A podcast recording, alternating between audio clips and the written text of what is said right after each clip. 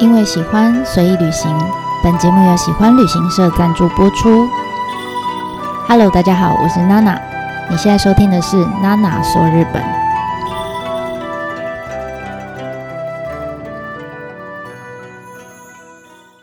Hello，大家好，我是娜娜。不知道这一次的片头有没有吓到你呢？对，因为我本来没有想要，没有打算要做片头的。那但是因为有朋友跟我反映说，他觉得他每一次在每一集做中间做切换的时候。他好像还没有心理准备好，然后娜娜就开始讲了，这样，所以他会建议我可以找一个片头，就一点点的音乐塞进来也好，让大家有一个心理准备。所以从这一次开始呢，我们就开始尝试。那我也去找了一个，我找音乐找好久，我觉得片头真的不好做，我就找到一个我觉得有日本风，然后希望就是大家每次听到这个片头的时候，就会有一种开始啊，我要进入到日本的感觉，这样。那不知道大家觉得怎么样？如果有任何的建议，也都欢迎留言给我。好，那我们就开始今天的内容喽。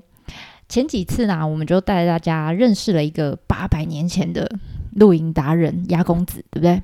那我们也透过了他当时在他们的脸书上面留下的一个很有名的贴文，看到当年就八百年前在京都。发生的一些事情，那几乎跟我们现在遇到的这些灾难差不多，对不对？然后搞到最后，娜娜师傅刚刚真的变成一个真正的师傅了，就开始聊生活的无常啊什么的哈。希望这些内容没有吓到你哈。那这一次我们就要轻松一点，我们要来看另外一个人哈。这一次要跟大家分享的这个人呢，是呃明治时期的一个国民作家，叫夏目漱石。如果你以后啊有打算到日本的，呃，在四国那边的爱媛县那边有个非常有名的温泉区叫道后温泉，可能有人有听过，对不对？或者是呢，你如果听过夏目漱石这个名字，但是你不知道从哪里下手来认识这个人，这人这么有名，那他到底是干什么的？好，或者是你已经认识他了，然后你也读过他的一个作品，那你想要知道他更多的一些八卦或者是一些。呃，生生平里面发生过哪些有趣的事情？那这一系列的内容呢，可能就会蛮适合你的。好，那如果你还不认识夏目漱石，没有关系，相信我，你一定见过他。大部分的人，只要你去过日本，你应该都见过他。为什么呢？因为在日本的千元钞票上面。印的就是夏目漱石，好，当然这是呃一九八四年到二零零四年这二十年间所发行的钞票。那这一个版本的千元钞呢，因为它流通量非常大，加上它的呃发行的期间也比较长，所以不光是日本人本身哈，只要我们有去过日本玩的这些观光客，多多少少你都有在钱上面看过它。那当然，如果你跟我一样，就有眼不识泰山哈。我曾经拿过好几次夏目漱石去吃拉面，但我一直都没有意识到它存在哈。那我真的第一次呃开始对它产生兴趣，是因为我看到我喜欢猫嘛，所以就看到一本小说叫做《我是猫》好，我是猫这本书。那这本小说呢？其实他写的还蛮容易懂，而且我觉得那个内容蛮有趣的哈。这本小说里面，它是主角是一只有思考能力而且非常幽默的一只猫。那整个小说就是以猫为第一人称，然后他就开始观察人类这种很奇特的生物，然后用用尽各种就是讽刺挖苦的口吻来反映那个时候他觉得人。就是你们这些人类的生活有些很不合理的地方，或者是批评当时的一些呃资本主义这样子。那但是因为他是那个时候的人看，也到现在看也是哈，你会觉得这些内容就是隐隐约约觉得好像被刺到这样，他是在说我很笨这样哈，说我很蠢。但因为主角是一只猫，就说话的是一只猫，所以。你根本拿它没辙，你就觉得啊，它对了，它就是猫这样哈。就你觉得猫猫眼看人低，就是好像如果你是有养过猫的人，你应该可以体会哈。就是它它让你气得痒痒痒的，然后你又很想要揍它，可是你又忍不是忍，你要怎么讲？不忍心下手。如果这个 讲话的人主角换成了一只贵宾狗，或者是宠物呃宠物鼠或宠物兔的话，你会你一定会觉得哪里怪怪的。就但是用猫就非常适合，因为猫就天生就有一种很高傲啊，然后猫眼看人低的那种感觉，所以我就觉得这个夏目漱石，我猜哈，那时候就猜他一定养过猫，要不然他不会这么了解猫的习性啊，或是揣测猫的想法。所以我就单纯只是想要找看看，说，诶，他到底有没有养过猫这件事情。结果一个不小心啊，这个资料开始查，就越查越多，就开始看到很多有关夏目漱石的一些奇闻异事哈。他大概活到快五十岁，哈，所以才五十年的期间，其实这中间日本刚好是在一个转换期，就是新旧政府从呃江户时代到明治政府，有点像是我们。呃，清末明初那个感觉，好，所以是在一个时代转换刚转换的时候，然后也是在西洋文化刚进到日本的那个那个年代，所以它就是一个很融合东西文化，然后融合新旧时代的一个一个当代的一个很怎么讲很有代表性的人，好，所以呢，这一次呢，呃，我大概会分几个部分，带着大家一起认识这个在明治时期。非常有名的日本大文豪叫夏目漱石，那大家会分成几个部分啊？第一个呢，当然是他呃的童年回忆，好，然后再来呢是他呃长大之后到成为作家之前他在做什么？好，其实他是呃曾经当过英文老师，然后呢他也曾经发疯过，因为他去英国留学，那到底他在英国发生了哪些事情？好，这是第二个部分会跟大家分享。然后第三个部分呢，就是他回到日本之后，因为某些原因，他就开始写作了。哈，他算是我们刚刚说他大概活到快五十岁，可是其实他真的开始写作大概是三十八岁。所以换句话说，他写作的时间，真的真的在当作家时间大概就十年左右。那在这段时间里面呢，他做了非写出了非常多的呃很。有名的作品，哈，到现在都还蛮多人在看的，所以我们来看看他在作家这段时间到底有哪些作品，哈，然后再来，呃，最后就会补上一个，就是因为我真的看太多他的事情了，然后但是有些事情就是没有办法卡进去，就是就是一些小小很有趣的点，哈，但是他没有办法卡到他的这一一一辈子里面去，所以呢，呃，我就把它特别拉出来。用一个后记的方式，然后让大家看看关于夏目漱石可能会让你很意外的十个 point，然后都还蛮可爱的哈。然后最后最后这一部分呢，就是跟大家分享，呃，他有很多作品嘛，但我想要跟大家分享一其中的一本叫做《少爷》，好，这是他刚开始当作家的时候写的一一本非常呃有名的小说，小小的薄薄的一本，不呃故事没有很长，但是呢。你可以把它想象成，它大概是那个时候哈，平明治时期那个时候的呃校园版本啊，校园里面的半泽直树，你就可以知道，就是非常充满热血，然后又还蛮搞笑的一部呃一个作品。然后后来也曾经被翻拍成电影，然后甚至在你现在去这个少爷这个小说的呃怎么讲？背景城市哈，就是我们刚刚讲到的那个道后温泉那边，你会发现他们疯狂的在消费这一本小说里面的人物、里面的场景等等哈，在这个地方都会看得到。所以我觉得少爷这本算是跟旅游比较有相关的一个作品，会，所以我最后会拿来跟大家分享。所以大致上会分成这几个部分。那这一次开始呢？我们就先从夏目漱石的童年开始说起。好，那夏目漱石这个人，他出生是在西元的一八六七年，这一年刚好是江户时代的最后一年，隔年就是明治元年。好，所以呢，他的岁数基本上就是跟明治一样，明治元年他就一岁，明明治二年他就两岁，明治三年他就三岁，这样。那他的本名呢，叫做夏目。夏目漱石的夏目哈，然后金之助，感觉就是有点猜起来名哈。在他出生之前呢，其实他上面已经有四个哥哥，有三个姐姐，所以夏目漱石出生的时候，他是家里面的老八，就最小的那一个。哈，那不知道是不是跟台湾一样，就是。现在好像还我不知道现在大家生小孩还会不会带去算命哈？但我那个时候还会，就我们小朋友出生的时候，有一些比较迷信的长辈们就会带着小 baby 的生辰八字，然后去请老师帮忙取名字，对不对？那希望就是呃小朋友可以因为这个名字，然后一辈子就是很平安顺遂啦，然后出人头地啊等等。那夏目漱石呢，他出生的日期呢是二月九号，哈，这个是用阳历，就是我们一般的西历来计算。但是如果以呃旧历来来算的话，就是他们日本也有用旧历的这个计算方式，是庆哎庆应三年，就是那还是江户时期的年号哈。然后是一月五号，那这个日期呢，呃，有什么特别呢？它在日本的旧历里面呢，是一个特别的日子，叫做庚申之日。哈，子丑寅卯庚申未，就是那个十二天干地支的那个庚跟申。哈，庚申之日。那什么叫庚申之日呢？其实这个呢是呃，从日本大概一千多年前的平安时代就开始流传的一个民间信仰，叫庚申信仰来的。那他们跟我们中国的传统历法是一样的哈，就是他们会用天干地支的排序来命名年份、日期或者是时辰，对？比如说我们会讲午时出生的，对？好，类似这样。那基本上这样子排序呢，每六十组就会有一个循环，哈，就每六十天或者每六十年就会循环一次。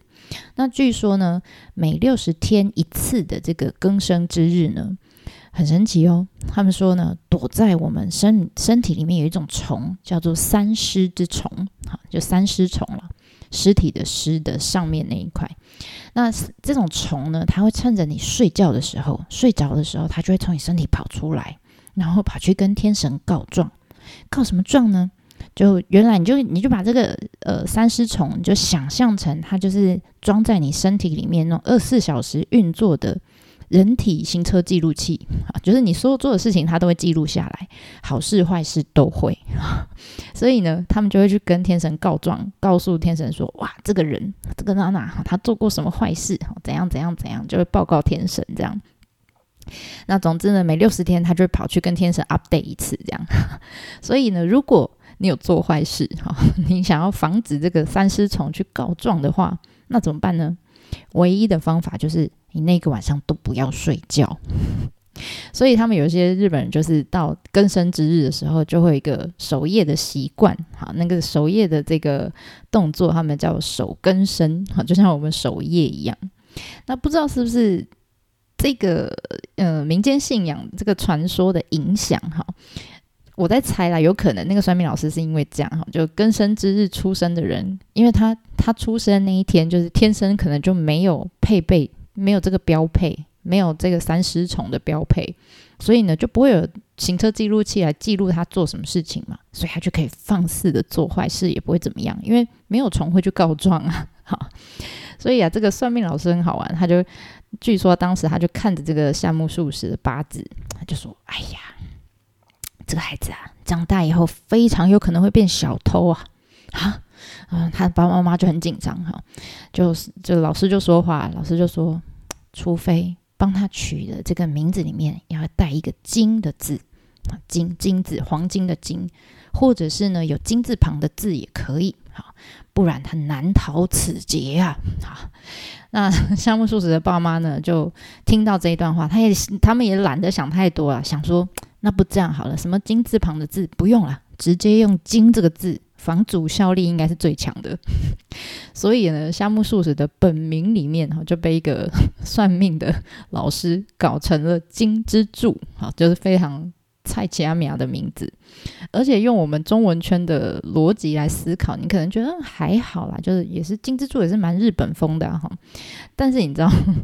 对于一个呃将来是英文老师或是文学作家的这个夏目漱石来说。这是一个非常怂的名字，因为金就是代表钱嘛，对不对？要不你想想看，如果啦，假设就像我们中文圈里面名字取了一个钱字，你会觉得它很奇怪。好，你你你可以试着想想看，假设我们 对不起，我要对不起蒋勋老师，因为蒋勋老师真的太有名了。你想想看，蒋勋的老师，蒋勋老师的本名如果叫做钱，他不叫勋哈，叫钱的话。那我们一天到晚就会听到主持人说：“让我们欢迎蒋乾老师。”你不觉得很北然吗？好，所以据说啦，夏目漱石曾经呢，因为这个名字哈，就是也曾经被他的身旁的人，或是后来的学生取笑过，真的是蛮困扰的。那但是还好的是呢，诶，文学家嘛，哈，他是可以取笔名的，而且也还好，他小时候曾经学过汉学，所以他对汉字，好，对中国的这些传统的一些典故啊等等的书籍啊，他也都还蛮有研究的，所以呢，他就取了“数十”这两个字来取代“金之柱”，所以你现在不会听到大家讲夏目金之助，哈，大家比较常讲到的都是夏目漱好。但素食不是他本名哈，这两个字呢，其实是真的就是来自一个中国晋朝的一个呃故事哈。据说晋朝那时候呢，有一个叫做孙楚的家伙，然后他某一次呢，在跟朋友聊天的时候，他就说：“哎呀，我想要去隐居这样。”然后他就说了：“他说我想要去数石镇流啊，数就是漱口的漱，石头的石，然后镇就是枕头的枕，然后水流的流这样。”那其实他本来他只是口误啊，他本来要讲的是说，他说我要去正石漱流，意思就是说我要去躺在石头上，然后用流水漱口。那这句这个词其实是象征，就是他要去过隐居的生活，这样，就他不小心讲错了，他讲成什么呢？他把正石漱流讲成数石正流。所以结果他朋友就笑着问他，就说：“你倒是告诉我，你要怎么躺在流水上？然后石头你要怎么拿来漱口？你是变魔术你？”嗯，结果这个孙楚就脑筋动得很快啊，你也可以说他很会掰啦。他就说啦：“哎呀，你不懂啦，躺在水流上呢，是为了要洗清我的耳朵；然后用石头漱口呢，是为了砥砺我的牙齿。”那当然，后来呢，后人哈有有人就把这一个这一段典故就解释成说。呃，孙楚其实就是借由他故意讲错的啊，他是借由这一段的辩解呢，来暗示自己呢，他其实是不想要随波逐流，然后要去这个过着很努力磨练自己心性的这个生活，这样。那当然了，也有人解释说，他这个就是死不认错，很顽固。总之呢，在就是因为这一段故事哈，那孙楚也很高招的，还还算有道理的把它硬掰回来，所以从此之后啊。不管你是想要躺在石头上，还是躺在流水上，哈，你想要用水刷牙，还是用石头刷牙，不管怎么样，哈，都是呃可以拿来比喻，就是隐居山林的那种悠闲生活，或者是呃你这个人很顽固的意思。那我不知道夏目漱石是想要取这个典故里的哪一种含义，哈，不知道。好，那总之呢，这个夏目漱石啊，他出生之后，他叫金之助嘛，他出生的时候呢是在呃江户，就就是东京啦。然后他出生那一区呢是现在，如果你用现在来看的话是新宿区。那因为他爸爸呢算是承袭了他阿公的职业，哈，那那那个时候算在江户时代还算是个小官，哈。总之呢，他们家的经济状况其实也还算是优渥的啦，哦，就不是很穷，只是小孩多了点这样。如果勉强要养夏目漱石，其实是没有问题的。但是，但是夏目漱石在他出生的时候，其实他老爸已经五十岁了，然后他妈妈呢四十二岁。其实以现在来说，呃，可能大家觉得还 OK 哈，但是在那个年代，你要想在明治时期，呃，他们觉得女人家到这个岁数还怀孕，其实是一件很丢脸的事情。而且再加上，其实他我们刚刚说他们家有八个小孩哈，其实他上面呢已经有四个哥哥哈，虽然有一个呃四哥哈，第四个哥哥在他出生以前就夭折了，但也还留了三个，对不对？那所以那个时候呃的习惯是这样，就是传子不传女，而且呢传子还是以长子为优先顺序哈，所以在这样子的一个。呃，传统的观念下面，其实排行老幺的夏目漱石是不太有可能会继承他们家的家业的，所以对夏目漱石的老爸来说，他其实就是像一张，就是你要供他吃饭、供他上学、供他什么什么什么，但是长大之后他并。对你的家业是没有帮助的，所以对他老爸来说，他就是一个有点像一张投资报酬率很不高，然后甚至也还有可能，如果他长大以后很灰驴的话，可能还有还有赔钱的可能，对不对？好，所以他就是一个保证赔钱的股票这样。所以呢，这个他的爸爸哈，夏目漱石的爸爸妈妈，亲生的爸爸妈妈呢，就把夏目漱石送给了另外一对夫妻当养子。那这对夫妻呢，就是他的第二人生当中的第二对父母。好，那这对父母，这对夫妻，他们算是比较穷的，他们是在做二手杂货或者是那种古家具的呃买卖。他们每天都要去夜市去摆摊做生意，这样。那你说那小小 baby 项目素食还是小 baby 啊？那怎么办呢？就只好每天就把他带去一起去摆摊。那也没有做生意嘛，所以也没有时间可以好好照顾他。所以项目素食就这样被放在一个竹篮里面，然后就放在可能旧桌子旁边啊，旧的呃二手的一些商品堆里面这样。然后就风吹雨淋，其实还蛮辛苦的。好，那结果某一天呢，这一幕呢就被。好巧不巧哈，就被正在逛街的夏目漱石的姐姐哈看到了。姐姐看到那个竹篮里面就混在那个二手杂物堆里面有个竹篮，竹篮里面还有个小 baby，她就发现天哪，这这一个小 baby 是我家的弟弟。她说这样也太可怜了吧哈。于是呢，她就把这个夏目漱石就一把给抱回家了，哈就抱回自己亲生父母家去。结果这个项目爸爸妈妈呢，就看到 看到了自己的女儿把已经送给人家当养子的小 baby 又抱回来，就把他臭骂一顿。他说：“哎呀，你怎么把这个赔钱的股票给带回来了？这样，就那怎么办呢？就又回到自己家啦。就过没多久呢，项目漱石他爸妈呢就把他又再一次，这是第二次啊，第二次被送养出去了。”那这一次的养父母呢，就是他们的呃，就是他人生里面遇到的第三对父母，叫做岩原昌之助。好，这个爸爸叫岩原昌之助。那我下面就用岩原爸爸，好吧，岩原妈妈来称呼他们。好，那他原本亲生的爸爸妈妈就叫夏目爸爸、夏目妈妈，这样好。所以你看他不断的。被自己的夏目爸爸送出去，哈，可见他有多不想要这个孩子。那总之呢，送到这个第二对的这个养父母的手上的时候，其实岩原爸爸也算是当地的地方的一个小官啦，哈。那嗯，家境也比之前在摆摊的那个养父母好多了，哈。而且这对夫妻岩原夫妻呢，其实他们是没有小孩的。所以他们对这个养子哈，就是夏目漱石呢，其实蛮照顾的，几乎可以用溺爱来形容。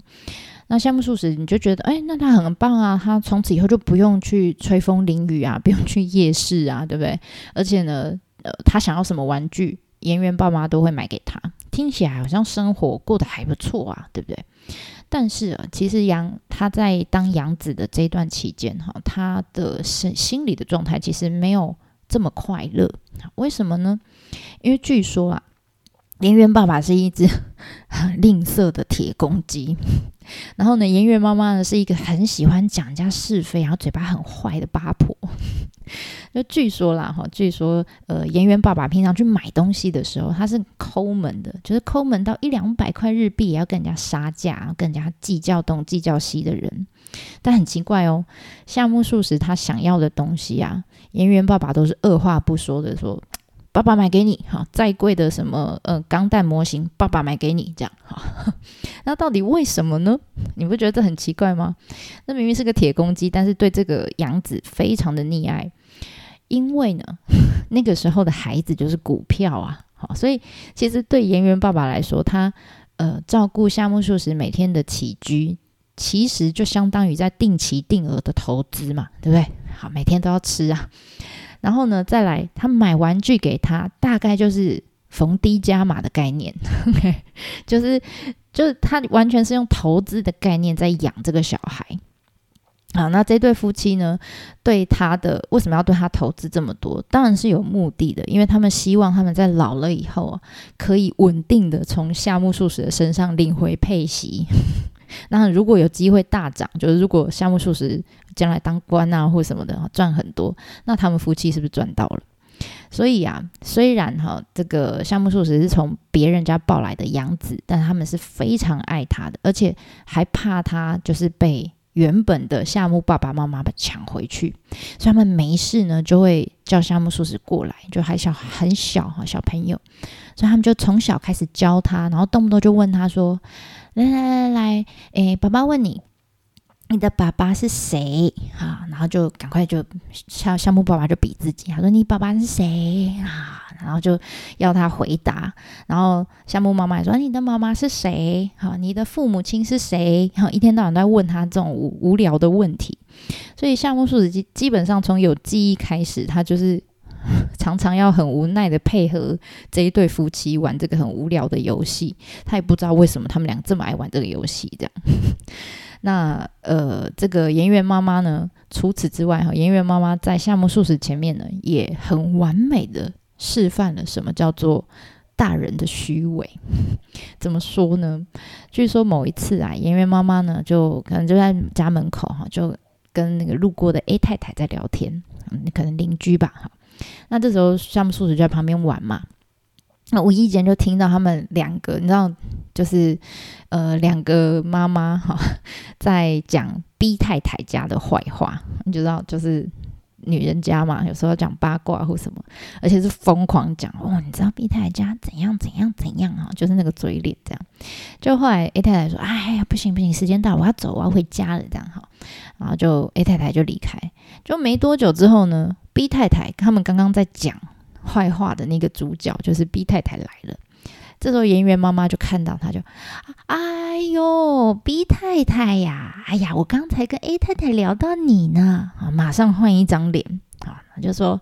哎，我们就说啊，你家那个庭园也打理的太干净了吧？哎呦，你真的很贤惠你啊，还有还有，你看你老公送给你这 LV 的包，哎呦，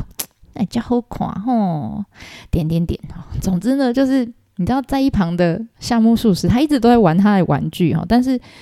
从上一帕就 A 太太在到这一帕 B 太太在的时候，他妈妈讲的话完全就是 就不同人这样哈。见人说人话，见鬼说鬼话。所以你知道，小朋友都是很诚实的，对所以夏目漱石就停下了他手中在玩的玩具，然后忍不住就脱口而出，就说：“嗯，可可是妈妈，你刚刚不是说？” 这时候，演员妈妈就很紧张，瞪了他一眼，嘘，好，就暗示他要闭嘴，这样。所以呢，你知道这一段关于演员妈妈的这个回忆啊，其实对小年纪还很小的这个夏目漱石影响非常深哈。据说从此以后，就他其实蛮正直的哈，所以从此以后，据说他就很不喜欢，他就最痛恨的就是不诚实、不老实的人哈，就是他这个演员妈妈给他带来的阴影，这样。那总之呢，呃，在岩原家生活的这一段期间，其实算是对夏目漱石整这一辈子人格养成非常重要的一个黄金时期。那当然，他是被溺爱。我们说他想要什么玩具，他想要什么，他就是父母亲呃，岩这个养父母这一对养父母岩原父母就会买给他。所以在这样子的教育方式之下。你就可以看，你可以想象，哈他大概就是我们现在会在可能大卖场或者是在那种玩具店里面那种看到那种死 那种死小孩，就是为了自己想要什么，如果他没有办法达到他的目的，他就蹲在地上或是躺在地上打滚哭闹的那一种。他小时候就是这样，所以你就知道夏目漱石他其实是一个非常固执，然后很坚持，他想要就是想要的这样这样子的一个人哈，一直到他晚年都是。我们后面再讲他的故事，你就知道。那所以他也曾经呢，在他自己呃的一个作品叫《稻草》哈，他比较晚年的时候写的一个呃作品里面，他这个作品有点像他的自传哈，他就在里面写到，他就说，就是当初这一对父母的爱哈，他说那份爱，他感觉得到后面好像隐隐约约隐藏着一些很奇怪的代价，但因为他年纪还很小哈，所以。